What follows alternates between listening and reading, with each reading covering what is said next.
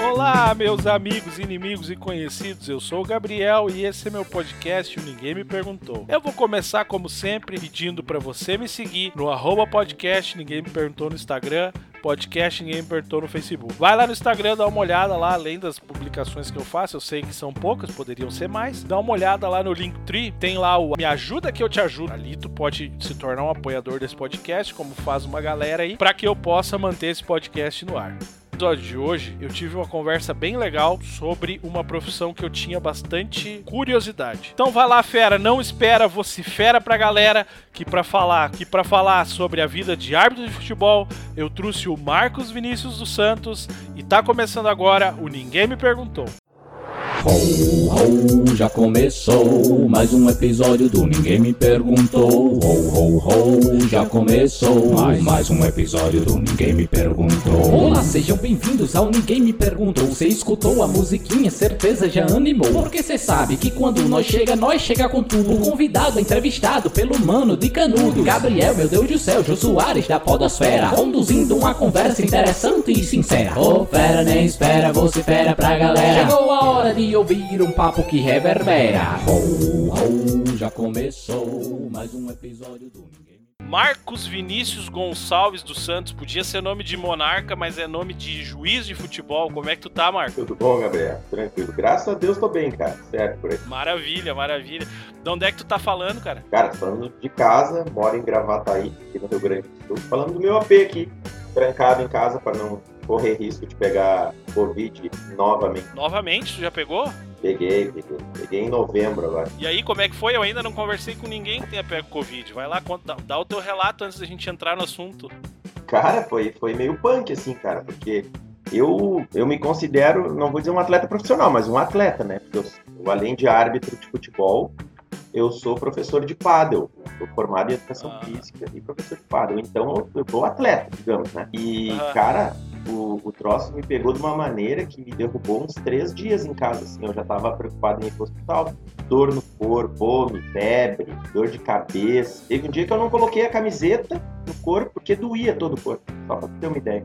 E aí no finalzinho... Veio forte, então? Veio forte. Aí no final do isolamento o médico pediu 15 dias, faltando três ou quatro dias para eu sair do isolamento. Eu começo com uma tosse muito forte, Aí eu vou no médico de novo, pneumonia. Putz, Marcos, mas que azar. É, azarão. Mas graças a Deus, Santo é forte e escapamos, escapamos livre dessa. Eu, te, eu tenho uma curiosidade agora sobre quem pega Covid. Tu faz ideia da onde tu pegou ou não? Então, cara, o nosso o, o, o episódio de hoje é sobre juiz de futebol. Futebol envolve jogo. Num jogo, quantas pessoas assim, rapidão de cabeça, tu pensa? São 11 de cada lado, mais os, o quarteto de arbitragem já, já são 11, 11 22, mais 4, 26, mais os bancos de reserva, umas 50 pessoas. Foi num jogo de futebol. Foi num jogo que eu peguei. Foi num jogo. Mas estava tendo jogo, Marcos? Tava, aqui no Rio Grande do Sul teve a, a Copa, a Copinha, que a gente chama, né? A Copa da Federação Gaúcha que esse ano uhum. ela foi nomeada como Copa Ibsen Pinheiro. E eu, eu tava na final, tava fazendo a reserva da final pro Pierre, entre, uhum. entre São José e Santa Cruz. E eu tava na reserva desse jogo. E foi depois desse jogo aí, três ou quatro dias depois, que eu tive os sintomas. Então só pode ter sido daí. Eu não fiz nada diferente nos restos dos dias. Ah, que loucura, tia. Bom, mas que bom que tu tá melhor e só vai agora. E uh, expectativa de voltar a trabalhar agora? Ah, daqui uns dias tem, tem gauchão começando, né? Hoje é, é, é, dia 15 de fevereiro, não sei quando o pessoal vai ouvir aí, mas hoje é 15 de fevereiro. O gauchão para nós começa dia 26. Hoje é uma segunda-feira, na sexta-feira próxima agora, dia 19, a gente tá a arbitragem toda que vai trabalhar no gauchão tá indo para pré-temporada de arbitragem. Aí a arbitragem também faz uma pré-temporada. Como é que é uma, pré-temporada de arbitragem? É, é um, a gente fica isolado num, num, hotel por três dias e meio praticamente, quinta, sexta, sábado, domingo até meio-dia, estudando, uh, revendo, né, regras, uh, revendo lances de campeonatos passados, padronizando. Aqui, eu tô te falando aqui no Rio Grande do Sul, tá, Gabriel? A gente, uhum, uhum, pa, uhum. a gente padroniza lances de mão na bola, bola da mão, agarra-agarra ah, dentro da área. E a gente vê inúmeros lances de, é, que o pessoal recorta, o pessoal da nossa direção recorta e coloca o vídeo lá para todo mundo padronizar. Tá? Onde é, bota um lance, ah, essa bola deu na mão do cara porque estava indo na direção do gol. E agora? O que, que vocês acham? Ah, metade levanta, acha que foi pênalti, metade acha que não. Aí começa toda uma discussão sobre o lance, uhum. até que se convença aquela metade de sim ou de não. E ó, a partir de agora, esse lance aqui é pênalti, por exemplo. E aí, todo lance que acontecer no campeonato e um árbitro que estava na pré-temporada não marcar, ele vai ser chamado a atenção. Cara, nós combinamos assim. Tu viu isso? Todo mundo foi padronizado. Como é que tu não me dá um pênalti? Bah, que legal, Marcos. Então a gente, tu vê, a gente tem uma visão bem leviana da, arbitra da arbitragem, então, né? Porque a, na nossa visão o cara sempre pensa que o juiz tirou aquilo da cabeça dele, mas não, na verdade tem toda uma combinação, todo um preparado antes daquilo. É, sim. Não, pra ter uma ideia, a gente começa o nosso dia às sete e meia da manhã e vai até meio-dia e meia, um intervalinho ali de 15 minutos, numa sala de aula vendo lances estudando regra, repassando regra, porque a regra de ano em ano ela tem uma alteração, né? Uma ou duas alterações. E aí a gente vai, a gente fica esse período pela manhã na sala de aula ou no, no auditório, alguma coisa assim, revendo esses, esses lances tanto em vídeo quanto na teoria. Uhum. Feito, feito isso, na tarde a gente sempre vai para o campo de jogo, onde a gente pratica exercícios tanto de movimentação da, do árbitro quanto de movimentação do assistente. E uhum. o pessoal todo mundo conhece como bandeirinha, né? E, e para padronizar também gestos. Não pode um árbitro, por exemplo, marcar um lateral com o braço estendido mais na linha do ombro e o outro marcar um lateral com o braço mais em diagonal para cima, por exemplo. Mas isso, uhum. Isso são detalhes que mais vai entender o, o árbitro mesmo, né? Pro, pro torcedor Sim. ali, não quer saber, ele viu que o árbitro botou o braço pro lado e deu. Mas, mas para nós árbitros que estamos vendo o jogo, a gente fica comentando sobre isso. Tem que ficar claro para todo mundo, para todos os e... que estão trabalhando, digamos assim. Exato, é como diz um, um, um, dos nossos diretores, tem que ficar claro tanto para o colega de arbitragem que está no campo, quanto, tanto para o jogador quanto para o pipoqueiro que está lá em cima do Beira Rio ou na arena vendendo a pipoca. Casualmente ele olhou para o lado e enxergou o árbitro. Então tem que ficar claro para todo mundo. Ô Marcos, e nessa. Vocês pegam o ranço assim de algum jogador, que nem, por exemplo, nessa pré-temporada vocês fazem, os árbitros costumam se conversar, dizendo, bah, uh, tal jogador uh, incomoda muito, uh, tal jogador atrapalha a arbitragem. Tem isso ou não? não isso não é feito na pré-temporada, tá, Gabriel? E eu não chamo de ranço, tá? É, isso é uma coisa que a gente, uh, o pessoal aqui do Rio Grande do Sul, o nosso presidente da comissão, o Luiz Fernando Gomes Moreira, ele aplicou isso há alguns anos já e a gente vem fazendo isso direto, que a gente chama de plano de jogo, tá? Vamos fazer de conta lá, saiu um jogo, a arbitragem lá, Grêmio e Grenal, Grenal. Vamos, vamos botar Grenal, que é o mais polêmico. Gabriel é o árbitro, o Marcos é o assistente e o Joãozinho é o outro assistente. O que, que o Gabriel, que é o árbitro, vai fazer? Vai entrar e pegar a listagem de todos os jogadores que podem vir a participar da partida. E aí lá, feito isso, nós três, né, o árbitro, é o Gabriel, o Marcos e o Joãozinho, mais o quarto árbitro? Aí a gente vai começar a discutir sobre os jogadores. Cara, esse cara é um cara faltoso esse cara gosta de fazer assim. Esse cara é um zagueiro que usa muito o braço na hora de cabecear. Esse é um camisa 10 que gosta de estar tá sempre conversando com o árbitro. Esse uhum. é o capitão da equipe que também gosta de conversar, mas ele não vem muito. Entendeu? Já, assim, uhum. Só nos meus exemplos aqui, tu já viu alguns, algumas pessoas que eu citei. Uhum. Né? Sim, sim. É, ó, esse é um técnico que ele, ele conversa demais e, e sai muito da casa. Isso tudo é feito no plano de jogo.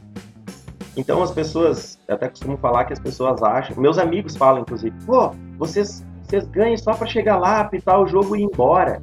Cara. Tá, tá, bem de amigo aí, Marcos. Tá parceiro, né? O nosso jogo começa 48 horas antes do apito inicial. E aí ele termina geralmente umas 18 horas após o apito final, porque aí tem súmula de jogo, que a gente tem que preencher ela corretamente, não pode colocar nada na súmula que não tenha acontecido durante o jogo. Aí que são os detalhes que moram o perigo da, de uma arbitragem que a gente chama que às vezes desatento. Mas tem aquele cara que quando tu vai apitar o jogo, tu pensa, putz, é contra aquele time daquele xarope lá. Ou não tem isso? Tem, Tenta tem. lidar da forma mais profissional. Não, não, a gente tem. É como eu falei, a gente tem. Puta, vou ter que apitar o, o jogo do, do- daquele cara, aquele camisa 10 que não cala a boca um segundo durante o jogo. Como é que nós vamos fazer?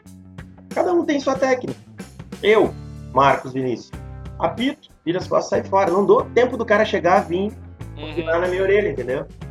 Ah, tem aquele outro zagueiro lá. Tu apita, o cara vem. Tu apita, o cara vem.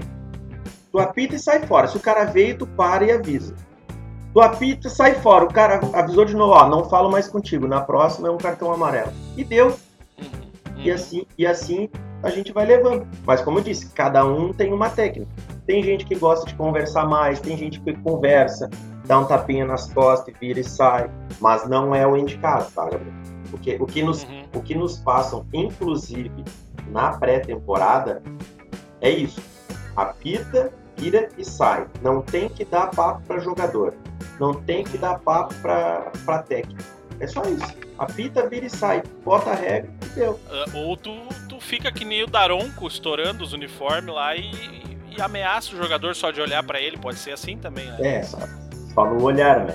Não pode abrir a boca pra nada. No olhar, só no olhar. Sabe que eu, eu trabalho muito com o Daronco. Às vezes eu faço quarto árbitro pra ele, principalmente gauchão, né? Aham. E às vezes ele- nós estamos conversando alguma coisa e do nada ele vira a cabeça e olha assim com aquela cara. que- Imagina. Se bem que ele- eu sou da altura dele, né? Só que ele é mais forte que eu. Só não virar a cabeça e me olhar com aquela cara e digo, pô, alemão, calma aí, não fiz nada. Ô Marcos, vamos voltar umas casinhas. É Dona Lorenir, tua mãe? Isto. E a Dona Lorenir, cara, ela consegue olhar os jogos que tu apita? Ou ela ela tem medo do que ela possa que possa sobrar pra ela? Como é que é essa situação aí? Ah, minha mãe é uma das minhas maiores fãs. Ela Ah, me. É, ela, bah, ela, ela chega a tirar foto da televisão e postar em Facebook, Instagram. Meu filho tá na TV, meu filho vai apitar tal jogo. Ela ama isso, cara. Ela ama. Os caras não vão lá incomodar ela, não? Não, não, pior que não. O pessoal meio que respeita, assim. Até porque tu, tu- a gente é amigo ali no Instagram, eu e tu, né? Mas no Uhum. Facebook ninguém me acha. Aham. Facebook ninguém me acha. E não, não porque eu tenho alguma coisa pra esconder, não tem nada pra esconder, mas o, o pessoal não não vai atrás e não incomoda ela. O pessoal só vai lá e Aham. comenta: "Ah, parabéns, sucesso pra ele" e tal. Até porque não é muito aberto as redes sociais dela, então. Sim, ela consegue manter essa, essa privacidade ainda. Sim, sim, ela mantém. Cara, e de onde é que nasceu essa vontade aí de. Eu sempre tive uma impressão que o, o juiz de futebol ele queria antes ser jogador de futebol. Eu tô certo ou tô errado? Foi esse teu caminho ou não? Vamos lá. É, como tu disse, vamos voltar algumas casinhas. Ah, todo menino brasileiro, pelo menos, que nasce, já nasce com uma bola no pé. Então, todo menino brasileiro, ou pelo menos 90%, gostaria de ter sido jogador de futebol. Eu joguei futebol na categoria de base, tanto de Grêmio quanto de Inter aqui no Rio Grande do Sul. Ah, era boleiro então? ah, joguei. Não, gole- goleiro eu considero o cara que é bom de bola. Eu, por- pelo fato de ser árbitro, eu sou ruim de bola. Mas tu não era o cara que o pai pagava pra entrar nos times. Não, tanto é porque tanto que a gente nem tinha dinheiro na época pra isso. Daí eu ia, ia mais na garra, assim, eu era um zagueirão, né? Meio desengonçado, grande, joguei bola, cara. Joguei bola Grêmio e Inter nas categorias de base lá. E aí, tá, passou o tempo, joguei acho que dois anos no Grêmio, três anos no Inter. Isso lá com no, dos 9 aos 14, alguma coisa assim. E aí passou. Fiz minha faculdade, eh, estudei tudo, entrei pra faculdade de educação física com o pensamento de ser. Joguei Pra, tu- pra tu ver como eu, eu sou o cara da educação física, eu joguei basquete na Sojipa, eu joguei vôlei no time universitário da Ubra, e foi quando eu entrei na faculdade. Aí pensando. Ah, é um, tu é um cara dos esportes. É, do esporte, totalmente do esporte. Eu tenho um monte de medalha de natação, tudo. Mas mas- olha só. É, Mas que tal? quase um Michael Phelps. e aí, nessas andanças da vida aí, trabalhando em uma academia aqui na minha cidade, entrou um, um rapaz, um aluno, e, e me pediu, cara, eu preciso fazer um, isso 2006, eu preciso fazer um, um condicionamento físico porque eu tô me preparando para um curso que vai ter e tal, daí eu preciso correr tantos mil metros, preciso fazer não sei o quê. Aí eu, interessado, né? Pô, legal, cara, que curso do que que tu vai fazer? Aí ele me disse, ah, um curso de arbitragem, eu quero ser árbitro de futebol. Daí eu me interessei, comecei a conversar com ele. E ele me disse, ó, oh, as inscrições estão abertas até, sei lá, mais uns cinco dias, assim, daquele dia que eu tava conversando com ele. Aí eu fui atrás, isso era 2006. Não consegui me inscrever em 2006, eu tive que esperar para 2007. E aí me inscrevi em 2007 e dali para frente fiz o curso. Foi, foi totalmente ao acaso, galera. O cara foi lá para ser meu aluno, conversei com ele, fui atrás do curso, me inscrevi e gostei. O que, que, é o certo falar? É juiz ou é árbitro? Árbitro. E por que, que, por que, que se tem essa, essa tradição, será, de chamar de juiz de futebol? Pelo fato, sei lá, deve ser pelo fato de estar julgando algum, alguma decisão, de ter que estar tomando alguma decisão muito rápida, sei lá. Mas o correto é árbitro. E antigamente, é, e antigamente era bandeirinha, né? Hoje não é mais bandeirinha.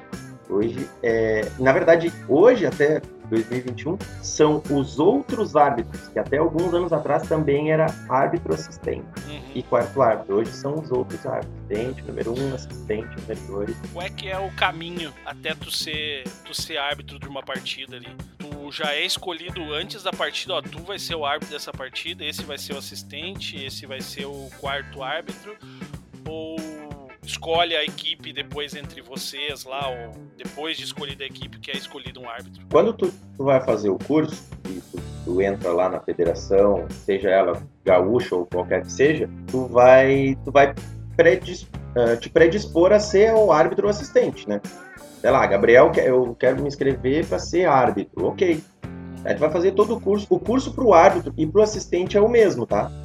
Só a prática que é diferente. A teoria é a mesma. Todo mundo tem que saber todas as, as 17 regras e tudo mais. Só que daí na prática é o que difere. E aí, quando tu tá finalizando o curso e tu pediu para ser árbitro, os dirigentes, os uh, o pessoal da comissão de arbitragem, ele vai te dizer, cara, tu não tem perfil para árbitro, tu não tem perfil para assistente, quem sabe tu vira árbitro, entendeu?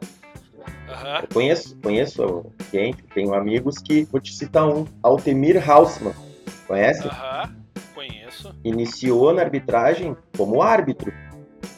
Só que eu não sei a história completa dele, tá? Mas eu sei que foi essa. Ele, ele iniciou como árbitro, queria muito ser árbitro, e alguém chegou nele, encostou nele e disse: Cara, quem sabe vamos pra bandeira. Tu tem um, um perfil legal de assistente, quem sabe vamos tentar na assistência. Virou filho, uhum. entendeu?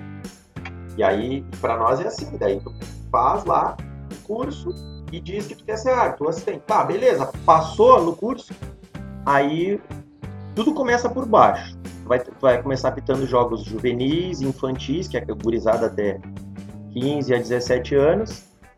E aí, para isso, tu tem que ir evoluindo, tem que ir fazendo bons jogos para fazer jogos juniores, que é até 19, 20 anos. E nisso, o, os teus dirigentes vão vendo teus jogos, ou alguém vai passando informações para ele. Aí, só, uhum. o Marcos foi bem nesse jogo, vamos botar ele de novo num jogo mais cascudo. Cascudo é difícil, tá?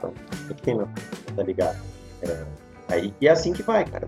Ah, por exemplo, ah, vai ter um jogo final de semana. É, esse jogo aqui eu preciso de um cara mais experiente. Quem, aí tu pega a lista de árbitros. Uh, Marcos Vinícius é experiente, Davi Baquini é experiente, Érico Andrade é experiente, vai, vai ficar entre esses três aqui.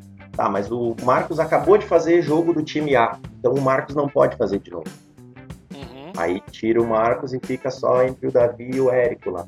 Aí esses dois vão para sorteio, e é assim que vai. Os árbitros são assim, os assistentes geralmente são, são, são colocados a dedo, assim, ó, quero esse cara e esse cara. Aham, aham. Mas a, os dirigentes que escolhem daí? Os dirigentes da federação. Sim. Da comissão de arbitragem, isso. Sim. Isso. Eles que escolhem. Isso, aham. É mais por. Mas é feito, é feito uma escala já, não? Ou é jogo a jogo pensado isso? Não, é, é, é jogo a jogo. É assim. Ah, hoje tem jogo do, do, do, Cerâmica contra o, o 15 de novembro. Tá, daí o Marcos não pode, porque o, o, Marcos fez um jogo do Cerâmica há 15 dias atrás, então tem que colocar outro cara. Aí beleza. Aí na hora de fazer os assistentes é a mesma coisa. Ah, o Gabriel não pode, porque o Gabriel fez o jogo do 15 de novembro há um mês atrás. Tem que dar. Pra, pra gente repetir time, tem que ser cada um jogo a cada três. E aí vai, e aí vai, vai, vai, eles vão colocando assim, quem não, quem não fez jogo, quem fez. Tu não pode fazer jogo, por exemplo, uh, aqui no Rio Grande do Sul a gente, a gente chama por delegacias, tá? Então tem a delegacia de Caxias, tem a delegacia de Pelotas, tem a delegacia de Santa Cruz, de Cruz Alta, perdão. E, por exemplo, tem um jogo do Brasil de Pelotas e Juventude. Ninguém que more, por exemplo, o Jean Pierre, que é de Pelotas, Jean Pierre Gonçalves Lima, que é de Pelotas, ele geralmente não apita jogo do Brasil, só se for alguma decisão assim que realmente precisa. Mas geralmente não apita, só pelo fato de ser da cidade, não, não é porque é torcedor nada. É porque sim, ninguém, sim, porque ninguém sabe, né? Mas Porque é tem que ser numa lisura, né? Tem que ser lisura. isso, isso aí. Ah, tu disse ninguém sabe, Marcos, mas vocês, entre vocês, você sabe os times que os outros torcem ou não se fala nisso? Não se fala. Para mim, só se. Ah, olha, só se escapar muito escapado, mas. É porque a gente costuma dizer que o momento que tu entra na arbitragem, tu, tu perde o teu coração de torcedor, já era. Ele some. Uhum. Até porque muitas coisas que a gente vê dentro do, do campo de jogo ou ao redor do campo de jogo, no estádio, vai te decepcionando, assim, entendeu? Tipo, muita- Uhum. muitas coisas de, ah, o torcedor a gente vê na rua aí, os torcedores se batendo, brigando, Aham. discutindo. Quando tu vai ver, os caras somem das câmeras, os jogadores somem das câmeras, entram nos, nos túneis ali que dão acesso aos vestiários, se abraçam, marcam janta, marcam churrasco, e aí só fica a imagem que apareceu lá no campo de jogo. Então, Uhum. ninguém sabe nada. Um ou outro sabe, assim, porque o cara deixa escapar, mas hoje acho que até a maioria não torce, digamos. Aqui eu posso te garantir, no Rio Grande do Sul, que 98%, não vou botar 99 100, mas acho que 98% não torce. Depois eu te conto fora do ar aí quem é, E? mas um, um amigo meu trabalha com um ex-árbitro agora, né? E diz que foram fazer uma homenagem pra ele de aposentadoria, não sei o que, que foi lá no trabalho, e colocaram uns vídeos que a família mandou, né? Diz que e ele né, nunca, nunca entregava o time dele. Diz que lá pelas tantas, nos vídeos aparecem, aparece um monte de foto atrás dos, dos guri dele com camisa do Inter. Eita! Aí diz que a galera foi abaixo lugar. Aê, ó, até Colorado. Eu vou, vou, te, vou te citar uma vez, porque eu estava indo para um jogo em Erechim. Aí eu, mais dois assistentes, e a gente, eu era quarto árbitro, e nós estava indo pegar um árbitro que morava longe, assim, longe da capital aqui de Porto Alegre. Uhum. E aí, tá, chegamos na casa do cara, perto do, das duas horas, não, perto das 11 horas da manhã, porque Erechim é longe. E ele disse, não, entra aqui, só tô terminando de fazer alguma coisa aqui e já vamos ir. E eu pedi, ô fulano, quase, quase entrega o nome do cara. Ô, ô fulano, me, me consegue um copo d'água aí? Daí ele disse, não, abre aqui, ó, abre essa, em cima da pia, abre a portinha da direita e pode pegar um copo. Aí eu abri a portinha da direita, cheio de copo do Grêmio. Bah! Caraca! Então, tu é gremista? Daí ah, puta merda. Não, então faz o seguinte, então abre a portinha da esquerda. Abri a portinha da esquerda, cheio de copo do Inter. Ah. Tá, dá pra te ver, não tem, não tem como saber. Ah, tinha assim, ó, mais, mais de 10 copos de Grêmio Inter, um do lado do outro. E nem perguntei nada também, aí já começamos a dar risada. hein? o árbitro precisa ter uma outra profissão, Marcos. Ele precisa ter uma outra renda. Ele não pode viver só de apitar futebol. Cara, árbitros que trabalham no Brasileirão, eu acredito que eles consigam viver só de, de arbitragem, tá? Uhum. Porque o- Mas pode. Pode. Pode o quê? Ter outra, outra profissão? Não, pode viver só de arbitragem. Pode, mas como. Eu achei que era proibido, achei que tu era obrigado a ter uma, uma outra renda, que não fosse só essa. Não, não, tu pode. Pode. Só que, como eu te disse, a, a maioria, o pessoal que não trabalha em Brasileirão, Série A, todos, todos têm. E ainda alguns que trabalham no Brasileirão Série A, alguns têm. Mas alguns não precisam, né? Porque é, são bem remunerados, trabalham de, sei lá, duas vezes na semana fazendo jogos, aí, aí não precisa.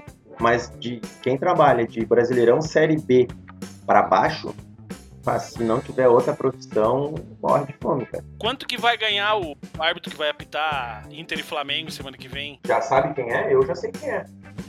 Não, não, não sei. É o Rafael Klaus. Paulista, Rafael Klaus. Rafael Klaus, eu não lembro dele. É, tu não lembra de nome, mas quando tu olhar a imagem, tu vai, tu vai lembrar. Depois tu coloca aí. Ele, cara, vai ganhar uma boa grana. Eu, eu só prefiro não falar em números assim desse pessoal aí, porque a gente tem muitos amigos, mas é. É, é bastante. Eu, eu, Mas ganha ali, ganha ali uma porcentagem pelo jogo ou é porque é esse jogo ali que ele ganha? não, não, não. É uma taxa fixa para todos os jogos. É uma taxa só para. Tipo, o jogo. Eu vou, vou, vou inventar um número, tá? O, jo Tá. o jogo do Campeonato Brasileiro, mil reais. O jogo que o campeonato, que o cara for apitar e o cara for FIFA, é 50% mais. Então ele ganha os mil mais 50%, 1.500. Entendi, entendi. Só que nisso tem que descontar imposto, né? Desconta INSS Sim. e se atinge o imposto de renda, desconta imposto de renda também. Mas Acabei pode. de ver a foto do. Acabei de ver a foto do Rafael Klaus aqui Sabe e tô é, retirando o que eu disse. Eu acho que o Inter não vai ser campeão brasileiro semana que vem. tô Mas, mas tá? reconheceu, né? Não fica de mal comigo. Reconheci. É, mas o cara é bom, cara. O cara é bom. Ah, e, pode, e pode ser como pode não ser, né?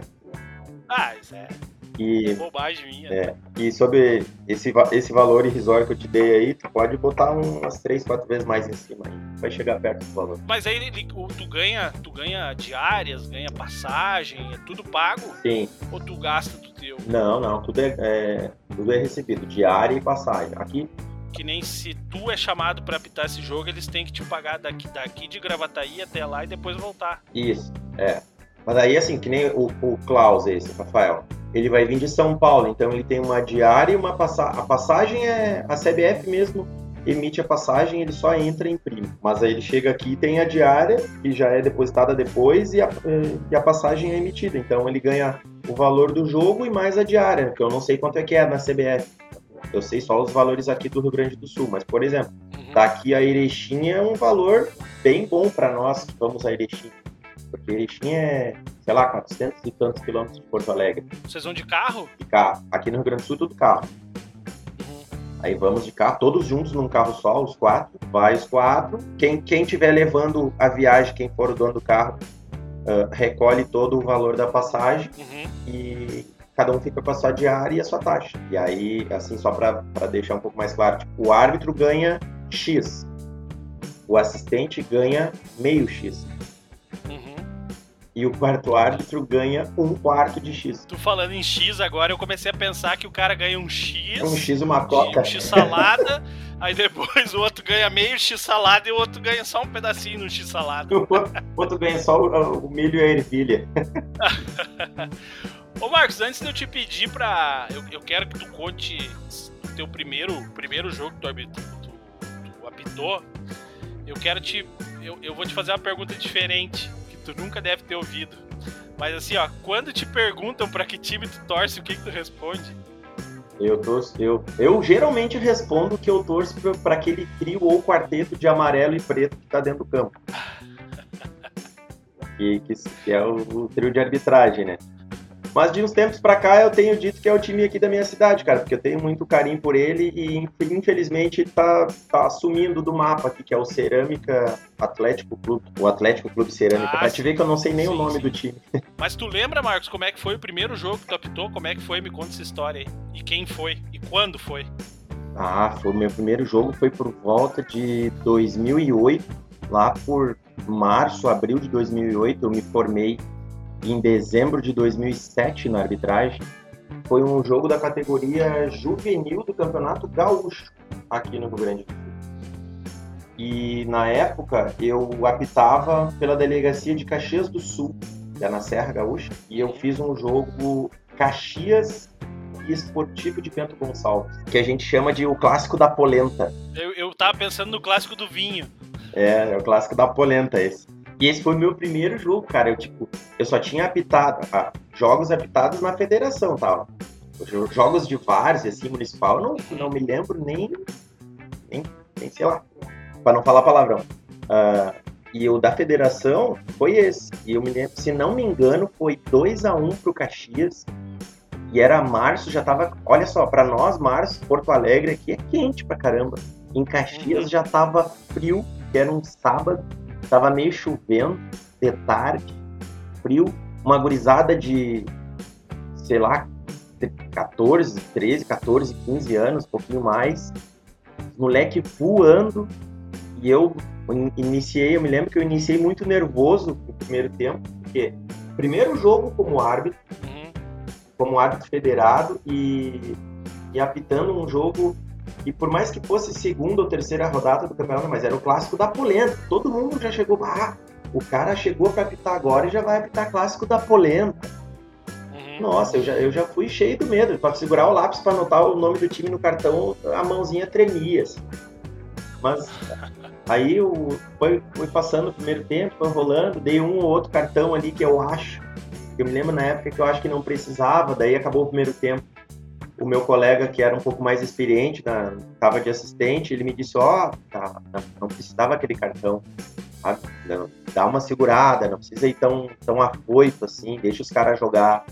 Aí o segundo tempo já foi mais tranquilo e consegui, como a gente costuma dizer, legitimar o resultado da partida, foi tudo, deu tudo certo.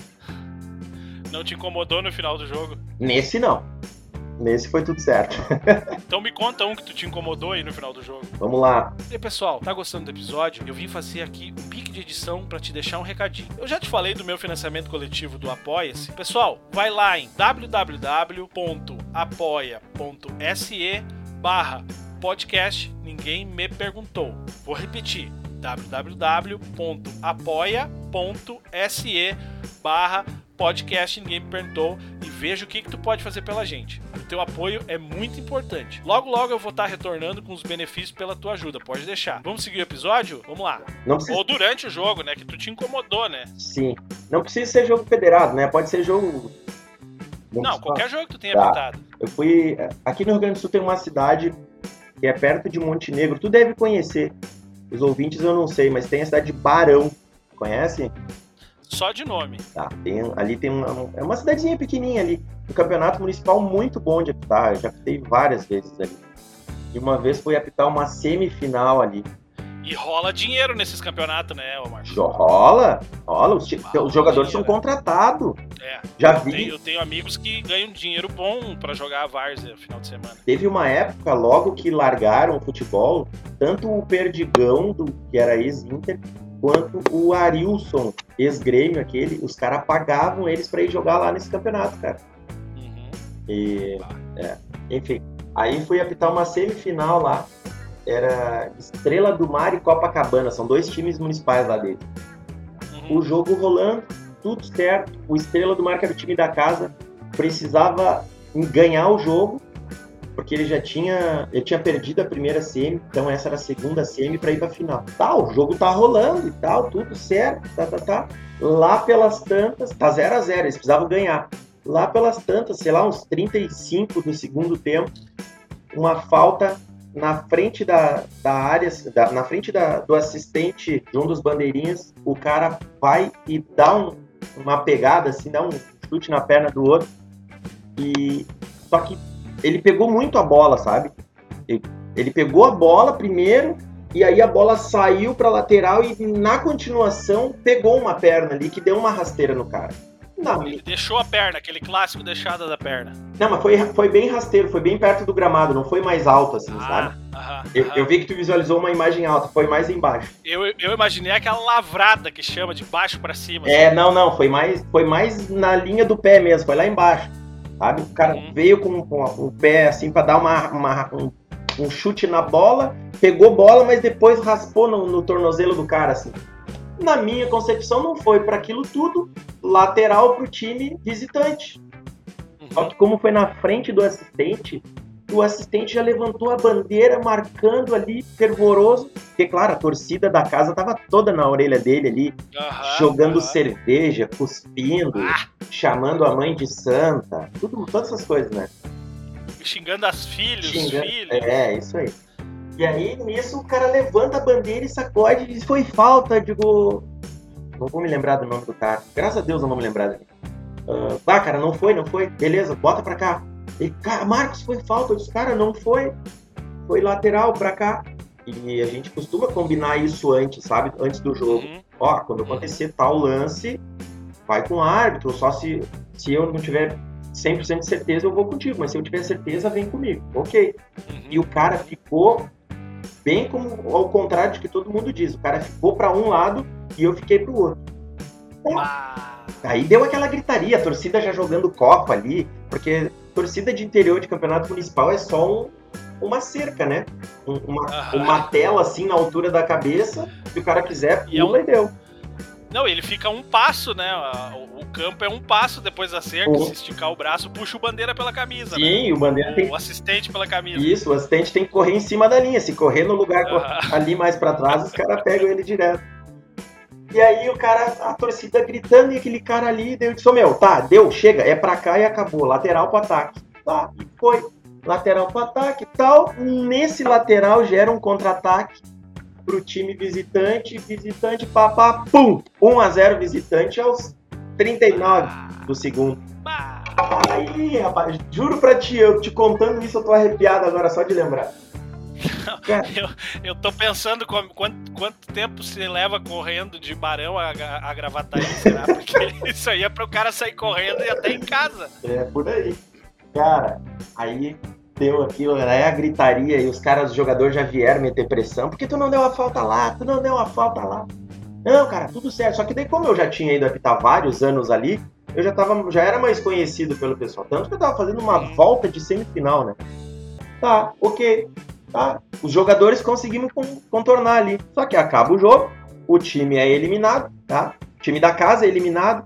E Barão, lá esse campo que eu tô, tô te comentando, ele é. Eles chamam de linha baixa. Que é interior, tem essas coisas assim. Uhum, É uhum. tipo um buraco no meio da terra, assim, que os caras vão, vão fazendo a cidade pra dentro do buraco e aquilo é, um- é lá embaixo da cidade. Sim.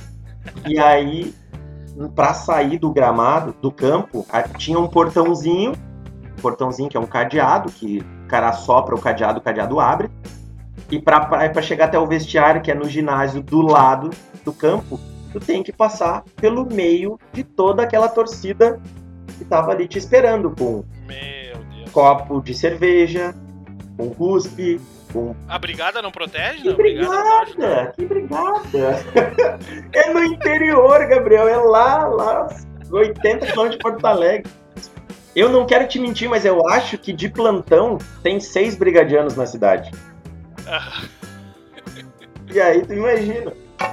Aí, como é que nós vamos sair desse cara? Vamos, vamos ter que ir, né? Vamos pau ferro pra ele, vamos. Aí o cara, o, o bandeira é esse que queria dar a falta. É, mas tu não deu a falta. Mas, cara, não foi falta e acabou o assunto. Vamos pro vestiário e depois a gente conversa. E nós começamos a sair assim, ó, as- mas esperando tomar tapa, esperando tomar Aham. tudo, né? Começamos a sair, começou a voar cerveja, cerveja, água, garrafinha vazia na cabeça, tudo. E nós apertamos o passo. E no que eu aperto o passo para entrar no vestiário, esse assistente fica para trás. Aí eu pensei, puta, vão bater no cara, né? Voltei, peguei ele pelo braço, assim, quando eu seguro ele no braço, ele tá falando com o torcedor assim. Mas eu dei a falta, quem não, dei a, quem não deu a falta foi ele. Filho da mãe. Nossa, cara. Ah, cara, a vontade que eu tinha era de eu bater nele. Aí eu ah, só larguei ele pra trás e fui pro vestiário. Ali, aí eu tomei banho de cerveja. Tomamos, a gente costuma, no interior, assim, a gente costuma tomar que os caras mijam no copo. Eles fazem xixi no copo e jogam no cara. Nós tomamos banho de xixi, cuspe, tudo, cara. Até umas, tinha umas pedrinhas, aquelas britas, os caras cara até brita. Então. Entramos Foram sair do vestiário dois dias depois. é, duas horas e meia depois, quando o normal é 45 minutos depois. Bah. Nós entramos pro vestiário, chaveamos, e os caras, a torcida, ela, ela chutava a porta, uma porta de ferro, assim, chutava a porta, chutava, a porta começou a empenar embaixo, assim. A porta começou a envergar embaixo. Nossa, cara. E, e o vestiário era baixinho, com telha de barro, os caras botaram alguma coisa do lado de fora pra subir, começaram a tirar as telhas, assim, porque nós vamos entrar, nós vamos matar vocês, e não sei o quê. Ah, foi tenso. Cara, o que, que é a ignorância do ser humano, né, É. Marcos? Pensando agora, te ouvindo falar, né? Por causa do. Ah, daqui a pouco tá, postaram dinheiro. Sei lá, não tem justificativa, né? Querer matar os caras, né? Uma coisa é tu xingar ali, tu tá brabo, tu xingar, agora tu ir lá querer bater na pessoa, querer agredir a pessoa é demais pra, pra, pra É. minha cabeça. Mas essas, é, essas comunidades aí, claro que não justifica, tá? Mas essas comunidades, essa cidadezinha pequena, assim, domingo, não tem outra coisa a fazer a não ver o futebol municipal da cidade, Sim. entendeu? Aí o que que eles fazem? Sim. Que nem nesse, nesse caso, tá? O, campo, o jogo seria no campo do, do Estrela do Mar, que é do ginásio lá da linha abaixo. Então tem o ginásio do lado do campo. O que que eles fazem? Churrasco da comunidade hoje. Daí vem toda aquela comunidade, faz um churrasco ali para mil e tantas pessoas. Todo mundo almoça, famílias, crianças, mulheres. É um evento. É um evento. Almoça, aí o pessoal toma uma coisinha, né? Umas 8 ou 30 cerveja, e aí fica para ver o jogo. E aí esses são os caras que, que ficam ali na beira da tela, os caras que tomaram as 30. E esses aí, esses jogos aí são mais difíceis do que, do que apitar um. apitar um Grenal na final de Brasileirão ou não? Ah, com certeza. Um Grenal final de Brasileirão eu já não sei te dizer, cara, porque é, é, é terrível. Eu, eu nunca passei por essa experiência, acho que não vou passar. Mas é terrível, cara. É que esses jogos, assim, que nem a gente comentou no meio da conversa, não tem policiamento. Não tem. Sim. O que eles chamam de segurança são, são dois, três senhores ali que trabalham na comunidade, que também já tomaram cerveja, que também estão tão, tão torcendo pro time da casa, então. Vão querer te bater também. É, e ele, tipo, ah, segura o cara. Não, não vou segurar, deixa eu apanhar. Então, esse, assim, psicologicamente, esse jogo é mais difícil. Esse jogo é mais difícil. Ah. Porque tu tem toda, tudo isso que envolve, né? Torcidas. Sim. E, e algum jogador já tentou te agredir dentro de campo? Ah, eu já fui agredido duas vezes. Em ca-. Em 14 anos de arbitragem, eu fui agredido duas vezes. E as duas vezes em jogos ah, que não são federados. Por isso que eu, eu te comentei que esses jogos não federados são mais difíceis, né? Uma vez, uma vez eu tava em Lajeado, apitando um jogo lá, que eu não vou me lembrar que campeonato é. Mas eu me lembro o nome do cara, Maurício Malman, eu me lembro até hoje. Era o jogador. Jogador. Se Deus quiser, um dia a gente vai se encontrar na rua, eu vou pedir pra tomar uma cerveja com ele. Tem que, tem que pregar o perdão, Marcos. Sim, mas é por isso que eu quero tomar uma cerveja pra ele e perguntar por que tu me deu uma cabeçada, cara? Por quê? Ah, ah, O... tá. Tava o jogo, o jogo rolando, tudo. E ele, ele sofreu uma falta. Eu apitei a falta. Uma falta nítida. Apitei a falta, chamei o adversário, vim, cartão amarelo pro senhor e tal. E beleza. E o cara, e esse Maurício pegou, levantou do chão e virou pra ele. Virou pra mim, tá, tu não vai dar cartão pro cara, só acabei de dar o cartão pro cara, tu não tá vendo. Aí ele pegou, ah, eu não tô vendo, então toma. Pum! Esse é o ignorante. Pegou e me deu. Deu uma cabeçada, pegou no lábio, assim, eu usava aparelho, aparelho ortodôntico. O lábio de cima grudou no aparelho e aí vai puxar, vai puxar, já sai sangue, já sai... Essa foi uma das vezes. Aí, né, não- nessa vez eu não processei, porque eu era inexperiente, deveria ter processado o rapaz. Uma outra vez, eu acho que foi 2017, eu acho, apitando também uma semifinal daquela. Lembra da Copa Polar que teve no Rio Grande do Sul aqui? É, uma Copa Polar do Campeonato de Várzea. Era isso aí. Era semifinal lá em Encantado. Aí era. é, ah, não vou lembrar o time. Atlético. Atlético alguma coisa. Era um time de lá. Contra um outro time de uma outra cidade. E o cara. Jogador, cara, só lances bestas. assim. O jogador, o zagueiro. Meio campo, nem era zagueiro. Meio campo foi, o cara ia entrar na área, ele chegou correndo no cara, pum, puxou a camiseta do cara. E parou, amarelo, tal, o cara, não, desculpa, professor, tá, beleza. Saiu pro lado, segundo tempo, e o time dele tava perdendo. Segundo tempo, a mesma jogada. O cara foi entrar na área de novo, ele parou na frente do cara e puxou a camiseta do cara e não deixou o cara passar. E eu já sabia que era vermelho, porque eu lembrei da cara do cara. Parei, apitei o jogo, parei longe dele, porque a gente tem esse costume, né, de campeonatos de várzea e municipal, a gente não, não, não aplica cartão próximo ao jogador. Tu apita muito de longe, assim, para qualquer tipo de Uhum. reação. Uhum. apitei de longe, marquei o cartão, apliquei o cartão, né? Mostrei o amarelo para ele e aí a gente tem umas malandragens, né? Que tipo, tu já sabe que o cara tem um amarelo, mas tu aplica o amarelo e baixa. E nisso, quando tu aplicou o amarelo, os outros jogadores, tu começa a gritaria. Ele já tem, ele já tem. Aí tu, não, fica tranquilo, ele não tem não, vou anotar aqui. Daí tu olha teu cartão. Opa, olha Ah! diz opa. É bem assim, opa, pô, mas não é que tu já tem mesmo, ah, cara, desculpa, daí tu pega, puxa o cartão vermelho e dá o vermelho pro cara. Dei, o- dei o vermelho pro cara e o cara assim, ó, uns 4 metros de mim, 5 metros de mim. E eu mostrei o vermelho e fiquei olhando pra ele. Só pra ver o que ele ia fazer. Ele não fez nada. Baixou a cabeça, virou de costas e saiu. E ele, a, a lateral onde ele tinha que sair era no meu lado, assim, ia, ia ficar nas minhas costas. Eu olhei um pouco pra ele, ele não reagiu nada, beleza. Tô de costas pra linha lateral do campo, anotando o cartão. Aí eu escuto alguém do banco falar assim, bem alto. O cara gritou assim: Mas tu não vai dar nenhum soco nele. Filha da mãe. Quando o cara, quando eu escutei isso, que eu pensei em virar pra trás, eu senti o meu queixo assim, parecia uma pedra no queixo. O cara me deu um soco de baixo pra cima, de baixo pra cima, que o braço dele trancou no meu braço, que eu tava anotando, anotando o cartão. O braço Pelas costas? dele, pelas costas, covarde ainda. Mas, covarde. Ah, porque ele era. Eu tenho 1,90m, o cara devia ter 1,65m por isso, entendeu? Aí, uhum. aí o cara deu esse soco assim, o braço dele trancou, pegou no meu queixo. E eu, tô no municipal, na várzea, já me virei, já larguei o cartão no chão, já me virei com a mão fechada pra procurar o cara. Quando eu fechei a mão pra procurar o cara, os outros 10 caras estavam na minha frente. Daí eu disse, ah, nem queria brigar mesmo. e aí. Paz. É, não, daí. Paz. aham, não, vou deixar. Daí tá. Aí passou ali, juntei meus negócios, tudo. Mas machucou, cara? Não, Machucou. Não teve que parar o jogo? Parei o jogo, não, parei. Encerramos o jogo, na verdade.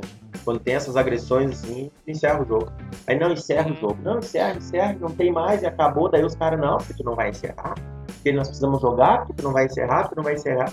Aí eu chamei os assistentes assim, cara, nós vamos dar um migué nesses caras. Deus tá, gurizada. Então só um pouquinho, ó. O cara me deu um soco no queixo, eu preciso lá botar um gelo no queixo que me dá 5, 10 minutinhos eu volto pro campo.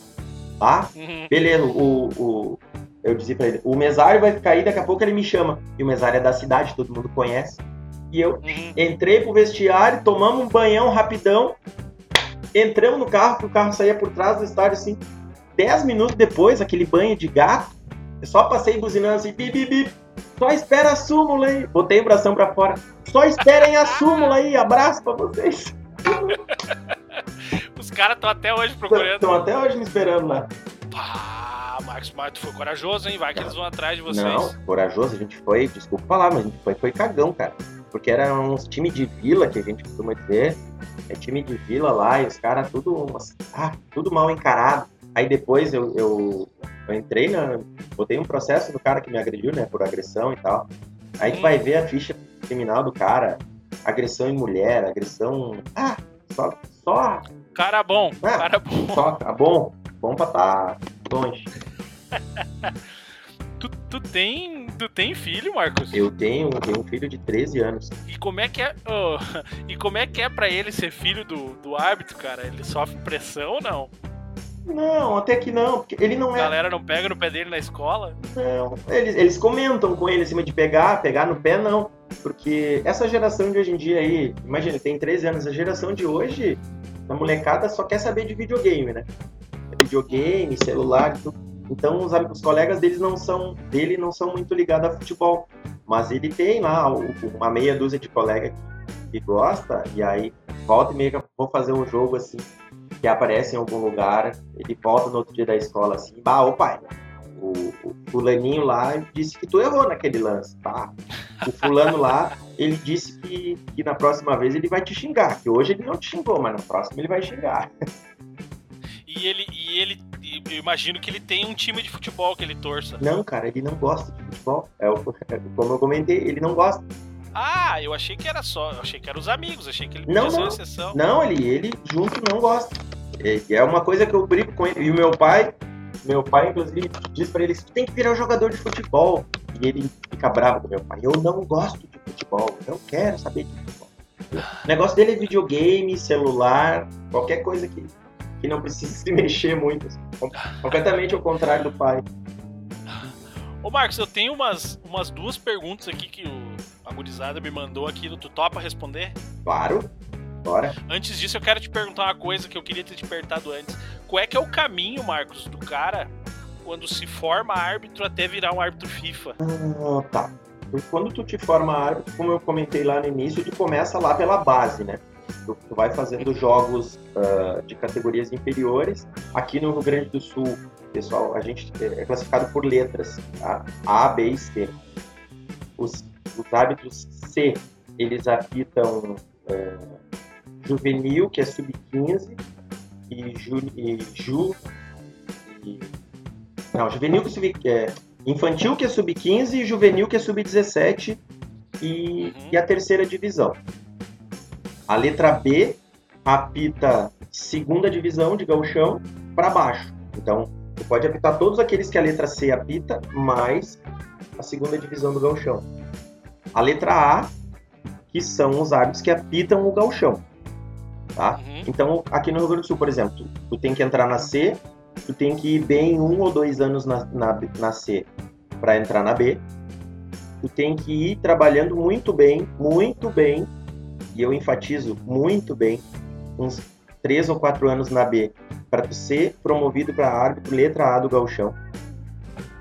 Ali no gauchão, tu tem que trabalhar muito mais do que muito bem, por uns quatro anos para tu ser promovido a CBF.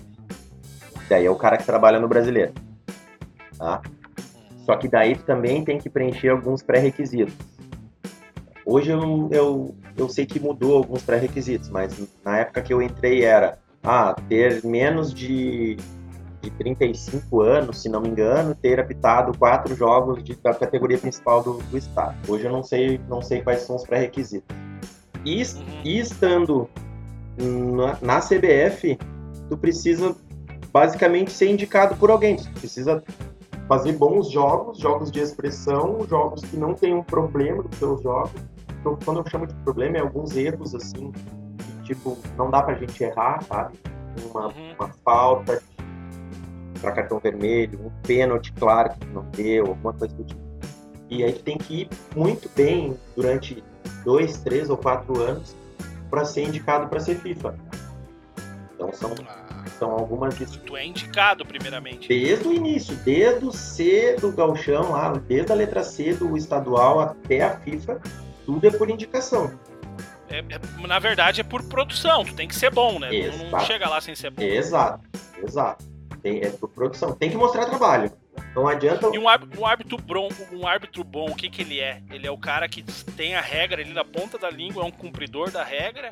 Ou ele é aquele cara que ele tá. Daqui a pouco ele é. O físico dele é melhor, que ele tá melhor posicionado, ele enxerga melhor os lances? O que, que é um cara bom? É a soma dos dois, mais o poder de decisão correto que ele tem em momento de pressão. Ou seja, o bom árbitro, eu, eu vou botar para mim o melhor deles, tá? O Leonardo Gaciba, ele é ele era o cara que tinha um físico muito bom, no seu auge ele estava com um físico muito bom. A regra, ele sabia cada vírgula da regra, cada vírgula, qualquer palavrinha ele sabia. Tu perguntava alguma coisa, ele te dizia a regra, dizia a página que estava do livro, tudo, tá? e ainda assim ele tinha o poder de decisão, de, da correta decisão em milésimos de segundo. Era raro, raro foram as vezes que eu vi o Gaciba errar no lance. Então esse era o tanto é que a, a carreira do Gaciba foi assim, foi um foguete, né? Foi de, Sim. Sim, sei lá, acho que em cinco anos ele percorreu todas essas letras que eu te falei aqui, ele percorreu em cinco anos. Não sei se tanto, foi muito, muito rápido. Porque o cara era muito bom. Esse, pra, na minha opinião, o melhor que eu já vi.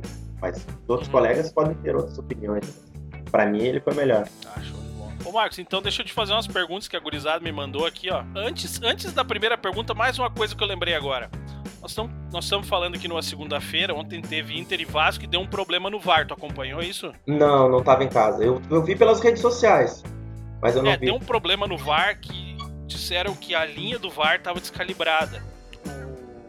O, o, Rodrigo Dourado do Inter fez um gol de cabeça e, né, pela imagem estaria impedido, porém o Bandeira na posição dele não enxergou impedimento e o juiz uh, e o juiz não uh, tem como confirmou ver. que não, é o juiz confirmou então manteve aquela ideia de que não havia não tinha impedimento, né?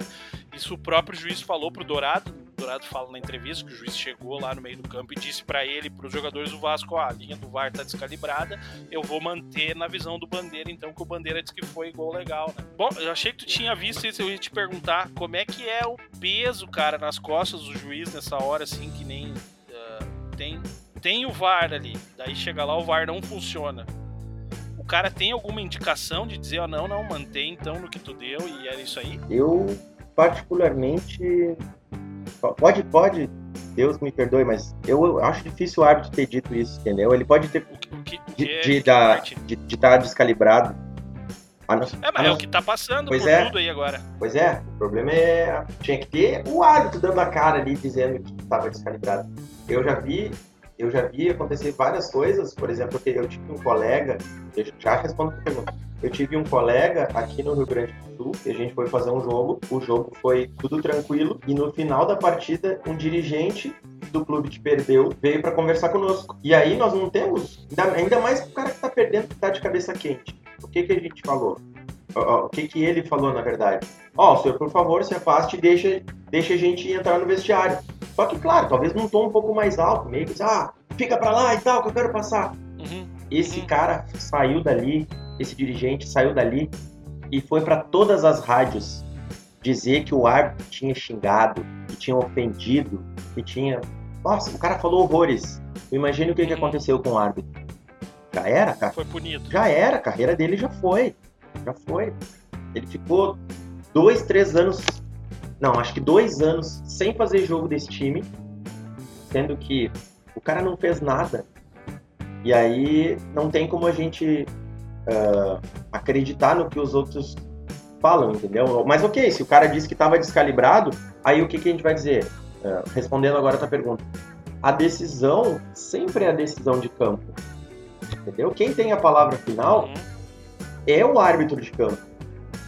Tanto que Uh, como tu disseste aí, eu não vi o lance depois, eu vou tentar ver e eu posso até te responder pelo, pelo WhatsApp depois. Uh, uhum. Se o assistente não tem a certeza que o cara tava ou não tava, o VAR mostrou que o cara não tá, ou porque tá descalibrado, ou alguma coisa assim, qual foi a decisão? A primeira decisão que ele tomou foi gol. Foi gol. Então tá, então essa foi a primeira decisão dele. Caso, caso a primeira decisão dele tivesse sido não gol, e mesmo assim ele tivesse, o jogador, o Dourado tivesse apto, ele teria mantido o não gol, entendeu? Porque é a primeira decisão e ele não tem uma imagem que mostre uh, o diferente daquela primeira decisão dele, entendeu? É tipo, eu acompanho bastante futebol americano, é igual ao futebol americano, o cara tem um lance e aí tem o desafio da, do VAR deles lá. E se o árbitro lá não tem uma imagem clara para mudar de ideia, ele mantém a decisão, por mais que esteja certa ou errada. Ah. É o nosso VAR aqui. Bom, e já que a gente tá falando de VAR, o Rodrigo lá de Guabiruba, Santa Catarina, mandou te perguntar, mandou te perguntar, olha que massa, uhum. que o pessoal manda, né? Assim que é bom. Na tua opinião, o VAR tá ajudando ou atrapalhando o futebol? Na minha opinião, ele tá ajudando. Ele poderia ajudar muito mais, mas porque agora o pessoal tá fazendo muito treinamento e agora dá de um ano, de um ano não, de seis meses para cá tá ficando mais puxado ainda os, os, lances de VAR. Não é puxado a palavra, quer dizer, mais, mais rígido os lances de VAR, porque não, não vai passar nada, entendeu? Tipo, nesse caso aí, tá, nesse caso tava descalibrado, daí Aí foi erro de quem deveria ter calibrado lá o equipamento. É, é, é, uma empresa, né? Eles já, já disseram que acionaram a empresa, que é uma tal. Ah, não vou chutar o nome da empresa. É uma empresa terceirizada que é quem calibra o VAR. É, vai dar pano pra manga esse lance aí. Vai, e... vai. Não, não, a regra já. O Vasco pediu anulamento. Anulação. Anulamento é bom, anulação do jogo. Só que já, já divulgaram hoje que na regra do VAR a decisão do juiz é. É, é majoritária. É, é absoluta. É. É aquilo que eu te comentei. Então não é tem porquê, né? Não tem porquê eles, eles, eles. Não tem porquê eles. Eles, eles anular. anularem o jogo. Mano, quer ver uma coisa? Pega esse mesmo jogo e joga pra 1990. Não tinha VAR. Uhum. O assistente não viu. E aí? Gol. Não é assim? É. é gol. O assistente não viu. A diferença é que hoje tem uma TV lá que tu pode parar, ir lá olhar, voltar, pensar, tomar uma coca, voltar, pensar de novo. O Rodrigo pergunta ainda assim, ó, quando não tem VAR no jogo, como é que é o vestiário no intervalo para vocês lá? Tem, se tem algum lance polêmico, você, tu pega e liga lá pra, pra tua esposa, pra tua mãe, ah, o que que deu na TV aí? Disse que foi gol, será que eu acertei ou vocês não pensam nisso? Não, a gente procura não olhar nada, a gente procura uh, conversar somente entre nós. Tá? Nem depois. Não, de, de, quando acabou o jogo, sim.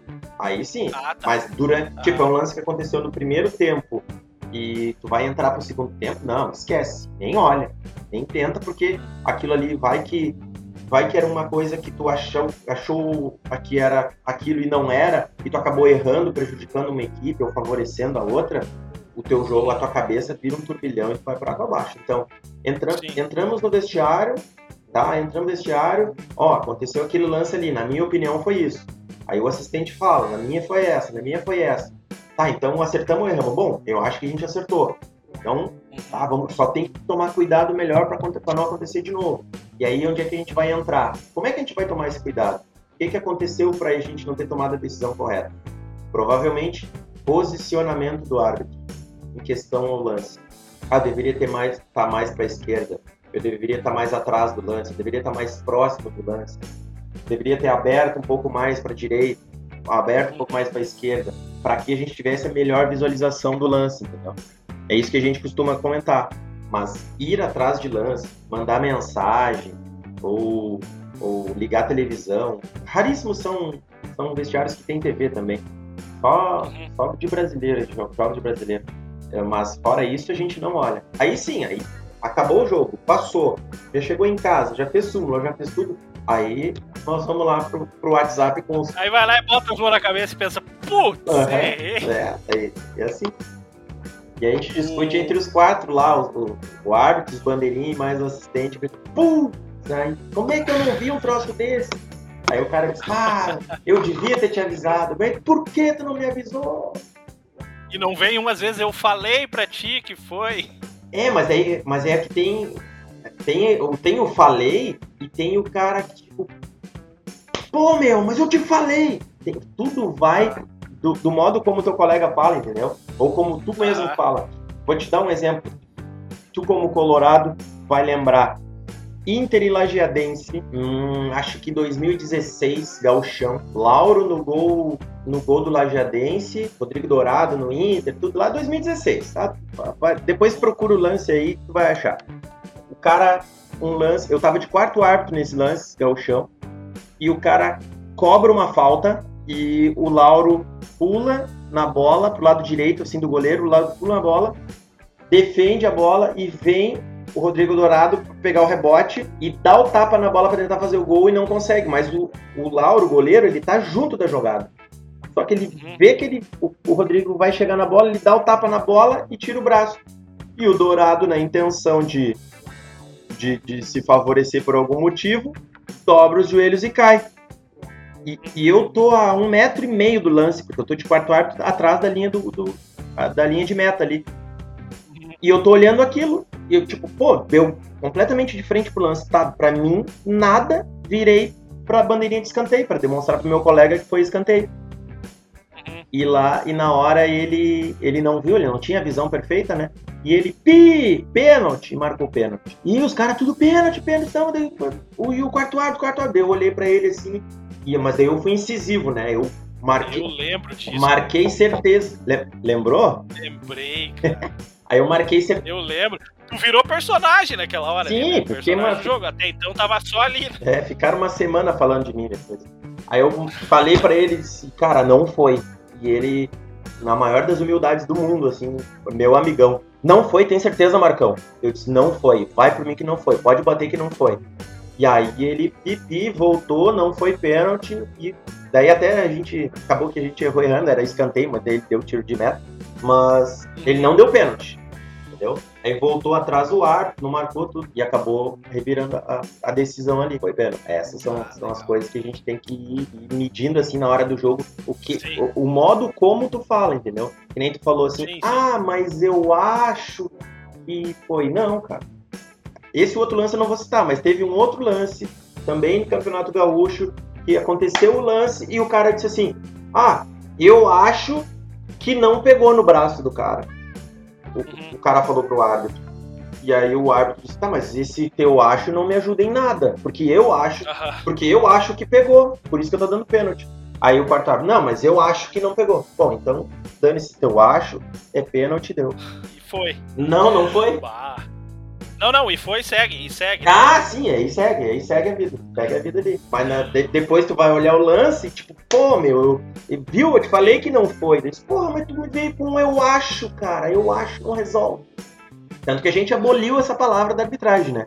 O acho, acho não existe mais. Só certeza, Ex- só cabe certeza. Exatamente, ou é ou não é. Ô Marcos, o William de Campo Bom, baita boleiro, tinha tudo pra ser profissional do futebol, só que ele gosta muito de mulher e de trago. Aí não, não que os outros não gostem, mas ele teve que escolher, né? Chegou uma hora, ele teve que escolher. Ele pediu pra te perguntar o seguinte, ó, sobre a profissionalização da função de árbitro.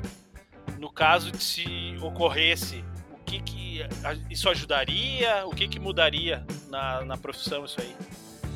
Ah, ajudaria bastante, cara. Ajudaria bastante, porque ah, hoje em dia, por exemplo, eu, vou te dar o meu exemplo, tá? Eu sou árbitro, eu sou professor de pádel. Eu passo de 9 a 10 horas do dia em pé jogando pádel. Eu não sei se tu conhece o esporte, mas é um esporte que exige muito Só de vista. é, é um esporte que exige muito condicionamento físico.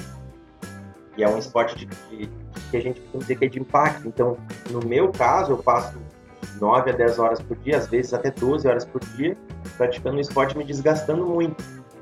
Chega no final do dia, que eu preciso e devo treinar para a função de árbitro, que eu preciso correr, que eu preciso fa- fazer alguns tiros mais curtos, deslocamento, tudo Uhum.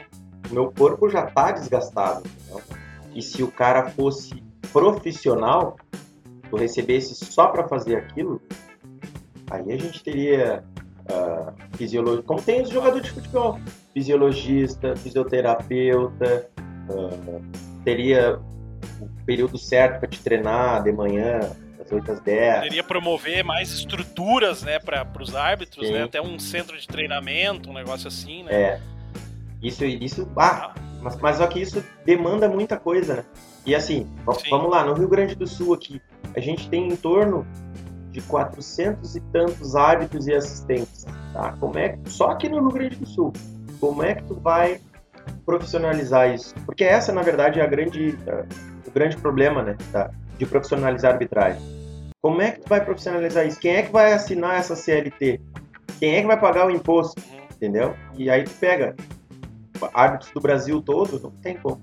Infelizmente, não é nem a geração do meu neto vai ver isso aí.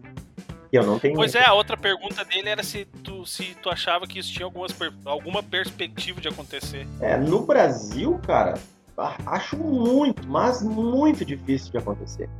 E se acontecer, vai ser tipo daqui a 20, 30 anos, mas daí eles vão, vão sei lá, vão tirar pela metade a arbitragem.